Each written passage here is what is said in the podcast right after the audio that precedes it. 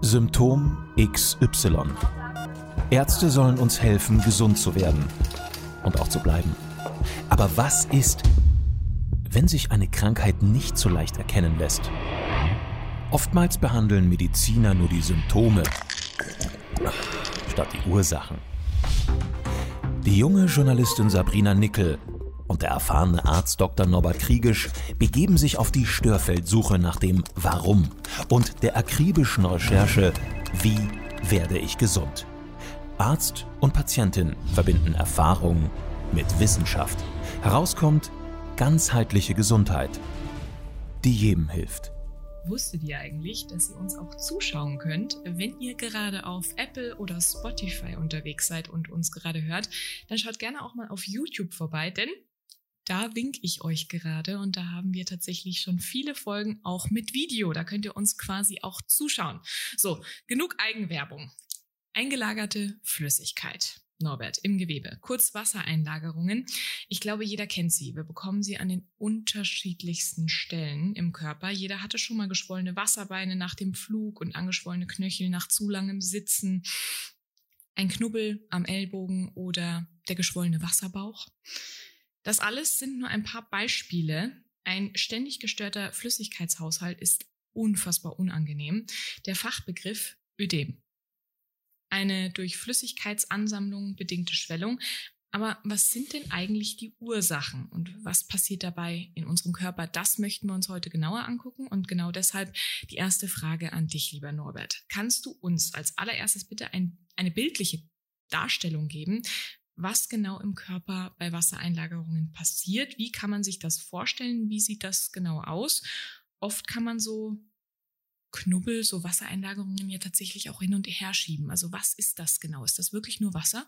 Das sind verschiedene Sachen, was du jetzt sagst. Wir in Bayern, wir gehen wir aufs Oktoberfest oder irgendwo hin in den Biergarten, dann essen wir ein Brezen, an Obersten und an Radi. Und der Radi ist das, was passiert im Gewebe, wenn du den mit Salz bestreust. Dann zieht er Wasser. Mhm. Das kennt jeder. Dann wird er weich und zieht Wasser. Und diese Wassereinlagerungen, die Ödeme im Normalfall, ist ein gestörter Salzhaushalt zwischen den Gef Innern der Gefäße und außerhalb der Gefäße, das heißt im sogenannten interstitiellen Raum. Das ist etwas, wo ein osmotischer Druck entsteht und deswegen entweder das Wasser in die Gefäße reinläuft oder das Wasser aus den Gefäßen in das Gewebe hineinläuft. Also das ist so im groben mal das gesagt, was wir unter Wassereinlagerungen verstehen. Das, was du vorhin gesagt hast, das kann man verschieben. Das ist was anderes. Das sind entweder Fettgeschwülste oder Schleimbeutel, die gefüllt sind oder sowas. Aber die klassischen Wassereinlagerungen, die wir kennen von den geschwollenen Unterschenkeln, das sind Dinge, wo sich das System zwischen der Flüssigkeit in den Blutgefäßen und dem sogenannten Flüssigkeit außerhalb der Blutgefäße verändert und dadurch kommt es zu Wassereinlagerungen. Wunderbar, dann werden wir uns genau darauf heute konzentrieren. Falls ihr natürlich noch eine Frage zu den anderen Symptomen habt, dann schreibt uns gerne auf Instagram oder eine E-Mail, dann können wir das natürlich auch gerne nochmal thematisieren. Ich bringe mal ein Beispiel. Scott Kelly Astronaut.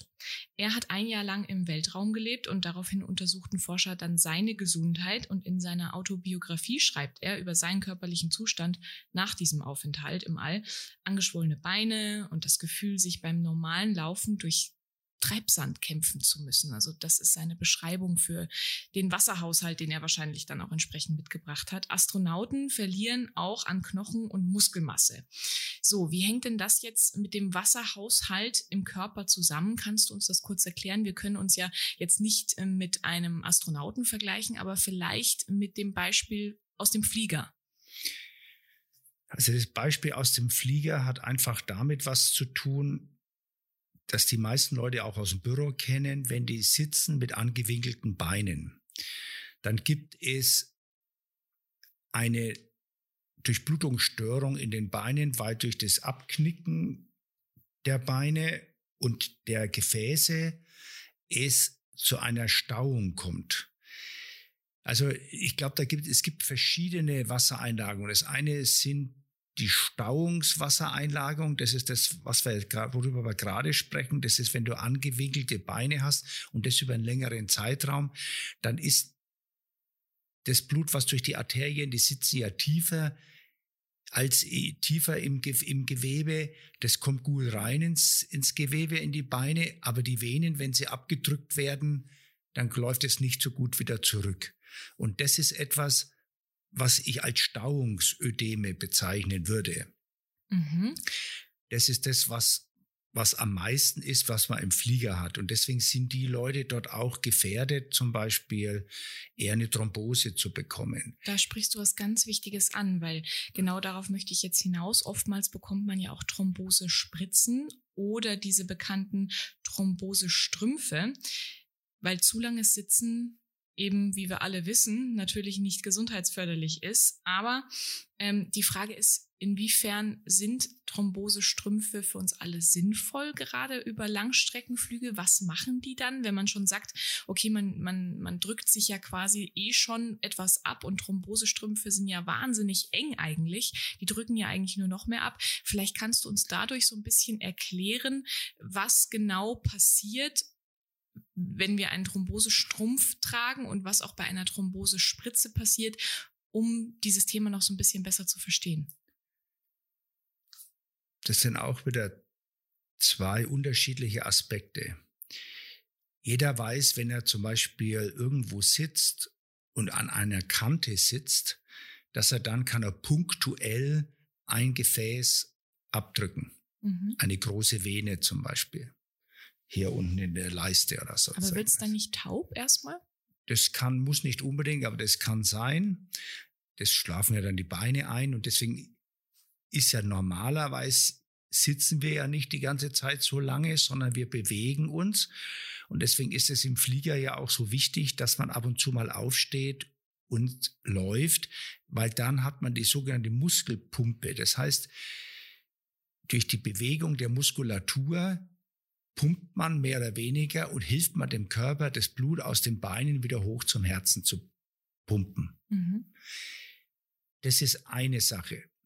Und die Thrombosestrümpfe, die du beschrieben hast, die unterstützen dem Körper, dass das Wasser nicht ins Gewebe hinausgeht und dick wird, sondern dass es ihm mehr oder weniger gepresst drin bleibt, dass es durch die Vene wieder nach oben gepumpt werden kann. Mhm. Das ist das, was da abläuft. Die Thrombose-Spritzen ist wieder was anderes. Das ist meistens Heparinspritzen, die die Blutgerinnung verhindern sollen. Denn wenn man abgeknickte Gefäße hat, dann kann es natürlich passieren, dass es dann eine Stauung gibt und immer wo der Fluss unterbrochen wird, kann das Blut sich zusammenklumpen und kann eine Thrombose geben. Und deswegen nimmt man dann Heparinspritzen, um sozusagen das Aneinanderklumpen der Blutkörperchen zu verhindern. Also das sind, wenn wir jetzt mal rein auf Flugreisen oder auf sowas gehen, das ist etwas, wo man auf jeden Fall darauf aufpassen muss. Und wer halt Thrombose gefährdet ist, der muss, sollte eine Heparinspritze sich vorher geben. Das kann man auch jeder selber machen. Und äh, das, das wirkt dann ungefähr so 24 Stunden und dann hat man im Prinzip von der Seite einen Schutz. Die jüngeren Leute, die sollten halt sich auf und zu im Flieger aufstehen und sich bewegen oder Übungen machen, indem sie ihre Füße hin und her bewegen, so im Prinzip, dass die, die, die Muskulatur bewegt wird, um dem Körper zu helfen, das Blut nach oben zu transportieren. Dann hätte man die Gefahr einer Stauungsödems, nennt man das, vielleicht verbessert. Mhm. Das ist jetzt schon mal super zusammengefasst. Jetzt haben wir, glaube ich, alle verstanden, was in diesen Akutfällen passiert. Auch ich kann davon berichten. Ich hatte ja mal einen Beinbruch und musste dann aber fliegen ein paar Tage später und das auf Krücken und dann eben mit ähm, eingepacktem Bein, das ich nicht bewegen konnte. Und da wurde ich tatsächlich auch vorher gespritzt. Also da musste ich auch eine Thrombosespritze ähm, mir geben lassen, damit eben da nichts passiert. Jetzt haben wir das Thema soweit ähm, abgehandelt, zumindest was das lange Sitzen auf Flügen angeht und äh, die Thrombosen ähm, mal kurz ähm, näher beleuchtet. Jetzt wollen wir natürlich noch darauf eingehen, auf das Phänomen, das du gerade eben beschrieben hattest mit dem Salz und ja. ähm, der Körper bindet ja dieses Salz in Kombination mit Wasser, entzieht es, lässt uns aufquellen und so weiter. So. Gilt das dann jetzt erstmal prinzipiell für jegliche sehr salzhaltige Ernährung?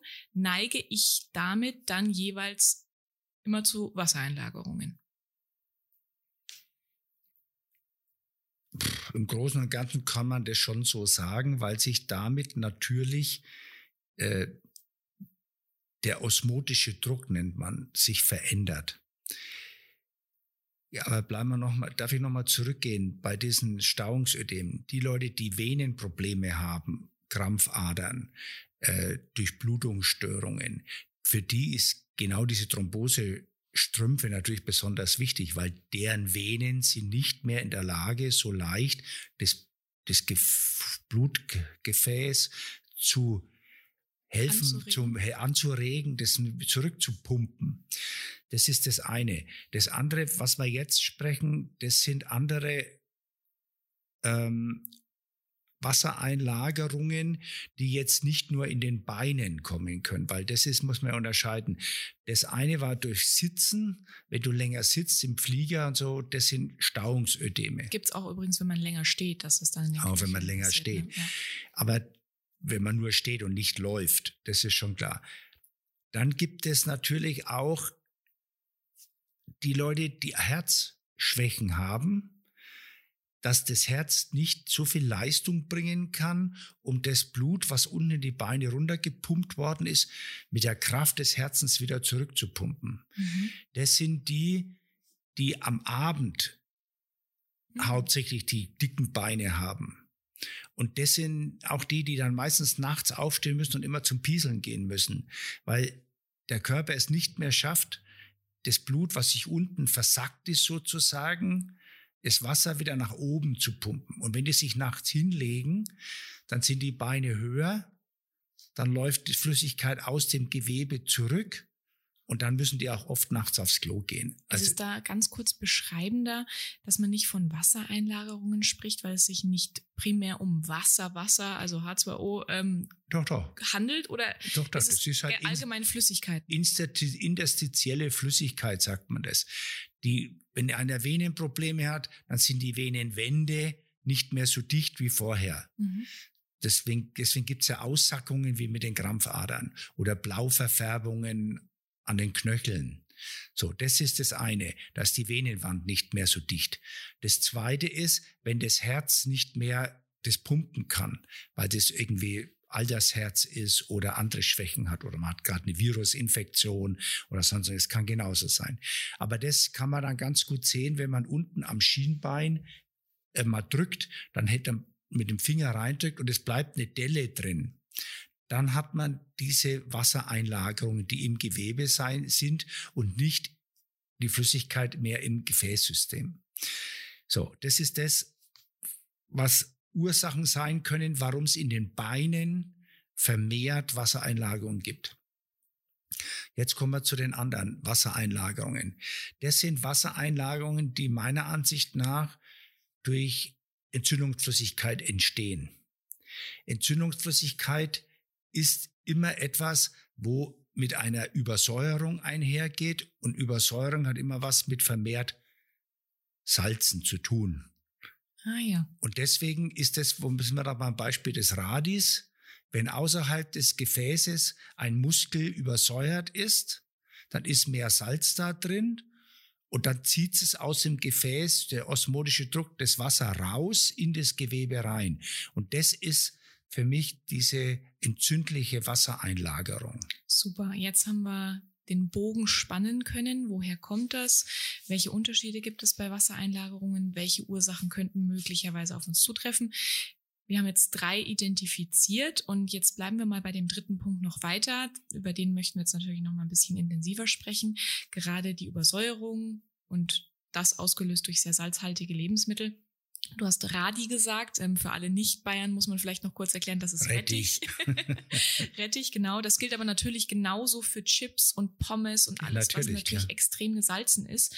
Auch Zucker und koffeinhaltige Getränke oder Alkohol können Wasser entziehen und vielleicht auch sowas hervorrufen.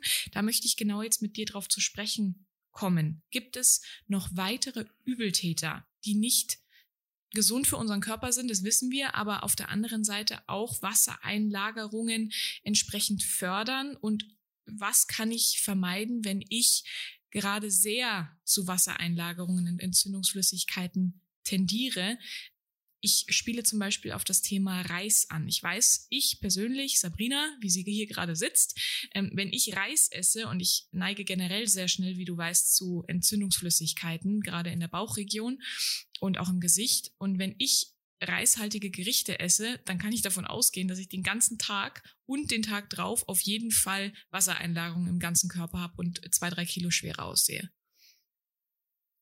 Das ist ungewöhnlich normalerweise weil Reis ist normalerweise ein, Entwässerungsmittel. Ach ehrlich? Ja. Früher habe ich mit Patienten oft Fastenkuren gemacht und vor einer Fastenkur hat man sogenannten einen Entlastungstag gemacht. da gibt es verschiedene Möglichkeiten. Aber einer davon war entweder ein Kartoffeltag oder ein Reistag, dass man den ganzen Tag nur Reis trinkt, weil das eine Entlastung über die Niere macht. Das macht schon eine Art Entsäuerung, weil das ein, ein, ein wassertreibendes Mittel ist. Wenn jetzt aber jemand theoretisch eine Nahrungsmittelunverträglichkeit gegen Reis hätte, dann wirkt es bei dem nicht, sondern der lagert Wasser ein. Das sind, glaube ich, zwei unterschiedliche Dinge, wo man vielleicht bedenken muss. Aber das normalerweise sind ja, wenn der an die Asiaten denkt, die sich hauptsächlich von Reis ernähren, die schauen relativ nicht aufgeschwemmt aus und die schauen eher schlank und schmal aus, ja, weil die einfach immer ein, ein nierenanregendes Lebensmittel zu sich nehmen. Mhm. Dann möchte ich gerne weitergehen, denn ein Zuhörer hat generell dieses Thema überhaupt bei uns angeregt und er hat beschrieben, dass er Wasseransammlungen aufgrund von Alkoholkonsum bekommt. Dabei muss es nicht mal viel Alkohol für ihn sein. Die treten dann vor allem im Fußbereich auf. Ansonsten hat er diese Beschwerden nicht und nennt somit den Alkohol als Grund. Wie kann denn Alkohol tatsächlich Wassereinlagerungen in unserem Körper fördern? Also so pauschal kann man es wahrscheinlich nicht so einfach sagen, aber es gibt Leute, die vertragen kein Alkohol. Ja, die haben oft zum Beispiel einfach einen Molybdänmangel. Das gibt es auch schon. Wenn ein bestimmtes Coenzym oder eine bestimmte Substanz fehlt, dann können die Alkohol nicht ver, ver, verarbeiten. Und das ist oft zum Beispiel schon ein Molybdänmangel. Also das wäre zum Beispiel eine Möglichkeit. Aber Alkohol ist natürlich grundsätzlich, wenn man weiß, wie Alkohol entsteht, entsteht durch Gärung. Und Gärung hat immer was mit Kohlenhydraten zu tun. Das wäre vielleicht die Frage, hat er auf jedem Alkohol das Problem oder ist es nur bei Bier oder ist es hauptsächlich auch bei reinerem Alkohol wie bei Gin oder bei irgend sowas? Da muss man erst mal nachschauen, ob das vielleicht eine Ursache sein wird, dass er genau das aus dem der Alkohol hergestellt war, das nicht verträgt. Kann auch dass er auf Weintrauben ein Problem hat. Ja, da kann ich tatsächlich auch ein Lied von singen. Ich vertrage zum Beispiel keinen Wein, weil ich Weintrauben ja. nicht vertrage. Und dann hat man das gleiche Problem wie jetzt bei zum Beispiel Reis, was wir durchgesprochen haben, dass man einfach mit Entzündungsflüssigkeit reagiert, weil der Körper eben nicht, das hatten wir ja jetzt schon mehrfach, ähm, die entsprechenden Enzyme aufbringen kann, um das wieder zu verstoffwechseln, was dem Körper zugeführt wird. Und das ist natürlich wieder sehr, sehr individuell. Also auch darauf gerne, gerne achten. Muss sich denn jetzt unser Zuhörer oder müssen wir uns generell damit abfinden, wenn man so etwas dann nicht verträgt? Du hast es gerade schon angesprochen, bei Alkohol gibt es eine Lösung. Auch ich ähm, habe ja schon die eine oder andere Lösung von dir bekommen, gerade was das Thema Entzündungsflüssigkeiten bei uns angeht. Also da muss man eindeutig rausfinden, worauf man eine Unverträglichkeit hat, worauf das Immunsystem reagiert, weil dann kann man auch diese Entzündungsreaktion etwas Einhalt gebieten und dann würde auch die Entzündungsflüssigkeitseinlagerungen sich abbauen. Und es gibt ja viele Frauen, bei denen man, die haben dann oft zum Beispiel hier oben die, an der Hüfte, ja, so ein Pölsterchen, ja, und und witzigerweise, wenn du dann rausgefunden hast, dass die zum Beispiel eine Glutenunverträglichkeit haben und dann plötzlich kein Gluten mehr essen, dann verschwindet auch plötzlich dieses Pölsterchen. Mhm. Das, ist, das ist auch eine Wassereinlagerung. Richtig, es hat nicht immer nur mit Fett zu tun, das hatten wir ja auch schon mal. Und ganz, ganz wichtig, ihr müsst trotzdem nicht euer Leben lang darauf verzichten. Das ist immer nur eine Momentaufnahme. Das predigt Norbert immer wieder, dass es eben nicht darum geht, sein ganzes Leben lang dann entsprechend Reis oder Alkohol oder Gluten aus dem Ernährungsplan zu streichen, sondern den Körper irgendwann die Empfindlichkeit zu nehmen nach einer gewissen Fastenzeit auf dieses Lebensmittel oder auf diese Lebensmittelgruppe und dann mit einem Arzt seines Vertrauens das langsam wieder einzuführen und den Körper langsam wieder darauf vorzubereiten. Es gibt ja auch Entwässerungstabletten. Da habe ich tatsächlich noch keine Erfahrung mitgemacht. Ähm, was ist denn das? Ähm, und kann das auch gefährlich sein, wenn man dem Körper zu viel Wasser entzieht? Ist das wieder die typische Symptombehandlung? Ja, also das ist ganz eindeutig zu bejahen. Aber man muss es natürlich auch mal so sehen. Wenn jemand ein Herzproblem hat und es nicht mehr schafft, das Wasser aus den Beinen oder die Blut aus den Beinen hoch, richtig hoch zu pumpen, dann versackt es da unten. Und dann oder wenn nur einer in der Lunge zum Beispiel das Wasser einlagert, dann kriegt er plötzlich keine Luft mehr. Dann musst du als Arzt natürlich ihm helfen und musst ihm sozusagen das Wasser entziehen, damit er überhaupt wieder besser atmen kann. Das sind Wassertabletten. Ähm, das ist aber, muss man natürlich auch ganz klar sagen, jede Wassertablette oder jede Anregung der Niere regt den Körper auch an, bestimmte Mineralstoffe auszuscheiden, die du vielleicht brauchst. Richtig. Und das ist es, immer wieder dieses Gleichgewicht im Zellstoffwechsel herzustellen. Habe ich, verliere ich zu viel Magnesium, zu viel Kalium und so weiter. Da gibt es dann schon Wassertabletten, die, wo man so sagt, die sind kaliumschonend, die nicht so viel Kalium aus, ausleiten. Also im, im Akutfall ist es sicher sinnvoll, oft einfach mal Wasser zu entwässern mit Wassertabletten oder mit einer Injektion. Aber wenn es geht, sollte man versuchen, die Ursachen zu beheben. Warum lagert er Wasser ein? Muss ich eher das Herz unterstützen durch Strophantin zum Beispiel? Ja, dann dass der Herz, die Herzleistung sich verbessert. Das ist das Entscheidende. Oder muss ich Entsäuerungs Medikamente oder Mineralstoffe geben, die dem Körper helfen zu entsäuern. Das mache ich übrigens. Also ähm, das ist tatsächlich bei mir der Schlüssel gewesen, ähm, sehr viel basischer zu essen auf der einen Seite und auf der anderen Seite auch mit ähm, Innova Balance zum Beispiel meinem Körper die Ent äh, entgegenzusäuern quasi. Also wirklich ein bisschen. Ja, die, du erhöhst sozusagen die Säure, die Entsäuerungspuffer.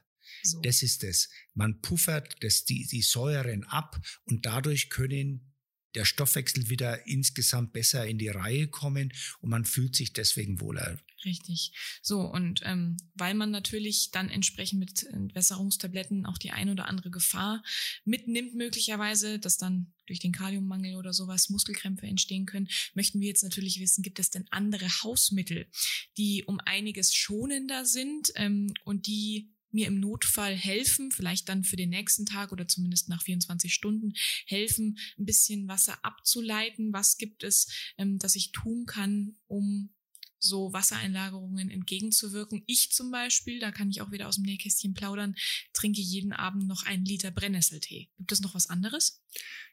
Brennnesseltee ist gut, aber ich habe vorhin schon gesagt, ein Reistag, Kartoffeltag, je nachdem nach Gusto, was man machen kann. Man, es gibt viele Birken, Elixier oder sowas, was theoretisch die Nieren anregt, Berberis. Es gibt viele Sachen, Solidago, Tropfen, ja, was man im Prinzip nehmen kann, um die Nieren anzuregen. Aber immer wieder schauen, warum habe ich Entzündungsflüssigkeit? Denn die Entzündungsflüssigkeit kann sich an den unterschiedlichsten Stellen einlagern. Und das haben wir oft selbst im Auge können sie sich einlagern oder in den Nasennebenhöhlen. Ja, das hängt immer von der jeweiligen individuellen äh, Bereitschaft ab oder einer Schwäche eines bestimmten Teils des Organismus. Das sind, also man muss über die systemische Wassereinlagerung sehen und die und die individuellen lokalen Wassereinlagerungen. Das sind, glaube ich, der große Unterschied. Richtig. Und es vor allem nicht einfach wieder hinzunehmen und sich einfach damit abzufinden. Denn viele warten bestimmt auch einfach nur ab, bis die lästigen Schwellungen wieder verschwinden. Auch ich kenne das. Man weiß sich irgendwann nicht mehr zu helfen. Aber bleibt dran, Leute. Vor allem, weil es gibt ja bestimmt auch Krankheiten, die daraus wieder entstehen können als Folgeschäden, weil auch das, eine Wassereinlagerung, eine Entzündungsflüssigkeit, ist ein Hilfeschrei unseres Körpers. Und wenn wir den ignorieren, was kann schlimmstenfalls ähm, passieren, lieber Norbert? Also wir hatten schon mal eine Folge gemacht über Rückenschmerzen.